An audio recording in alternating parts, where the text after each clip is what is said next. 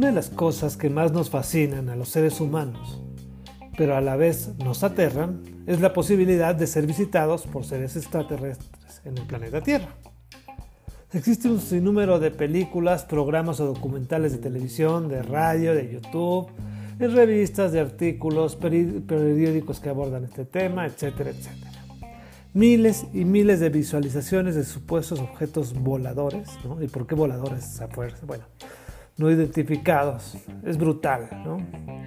Estoy seguro que a todos nosotros alguna vez en nuestra vida nos habrá pasado que vimos algo, vimos algo sospechoso que pudiera sugerirnos que hay un ovni por ahí, ¿no? O que hay un fantasma también, ¿no? un ruidillo, ¿no? Sin que eso sea una prueba contundente, pero nos genera la sospechacia y o el terror.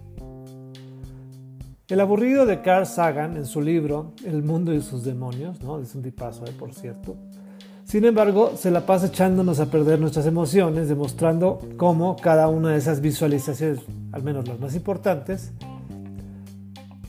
o las más sonadas, resultaron ser cosas normales de la Tierra o de la tecnología humana. Recuerdo que se hablaba mucho de las figuras en los cultivos, ¿no? que resultó ser una jugarreta de los agricultores. Otras observaciones que terminaron siendo globos meteorológicos que por cierto los pronosticadores de clima lanzan diariamente miles y miles de esos globos al cielo. También hay algunos satélites artificiales, por ejemplo, que, también hay miles, ¿no? que en ciertos momentos ionizan la atmósfera. Entonces se ven como descargas luminosas que parecían ser una nave súper veloz atravesando el horizonte completamente muy rápido. ¿no? La noticia es que sí pasan muy rápido, que sí atravesan toda la bóveda celeste, pero que son naves hechas por los seres humanos. A pesar de todo eso, es lógico pensar que existe vida en otros planetas. Pareciera que con las dimensiones del universo, donde hay más o menos 10 millones de millones de millones de millones de estrellas, ¿cuántos planetas habrá, no? Debería ser más o menos común que exista vida. Y por los tiempos de la historia del universo también podríamos pensar que muchos de esos planetas habrán desarrollado inteligencia y capacidades para comunicarse con nosotros. ¿no? ¿Qué tan probable es que tengamos contacto con ellos? A continuación lo platicamos.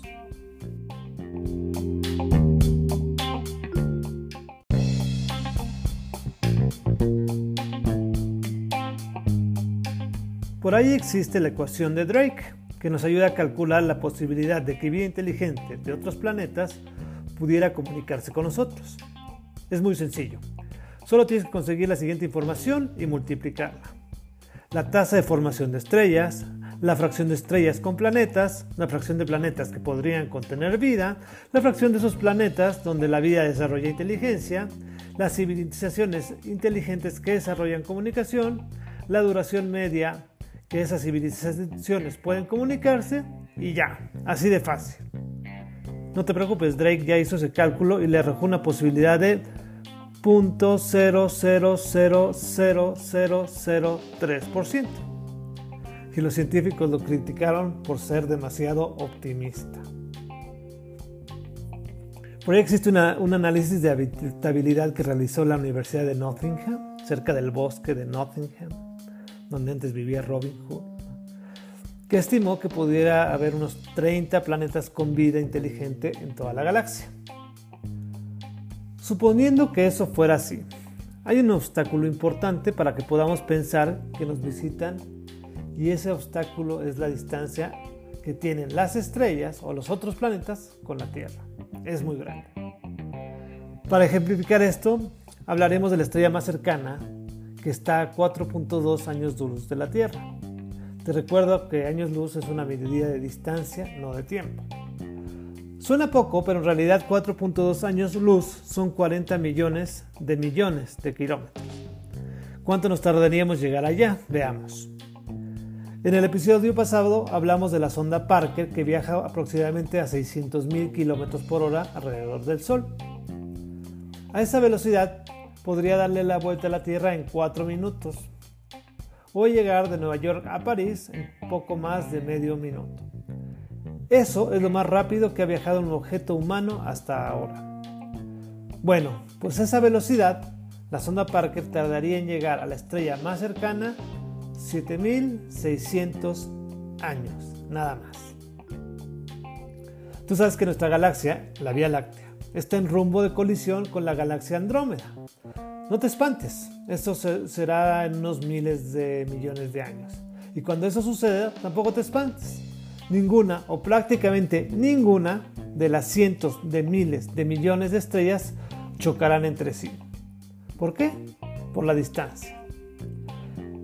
Los observadores futuros que estén presentes, vaya, en el momento de esa colisión galáctica, lo único que observarán es un poco más de estrellas en el cielo nocturno.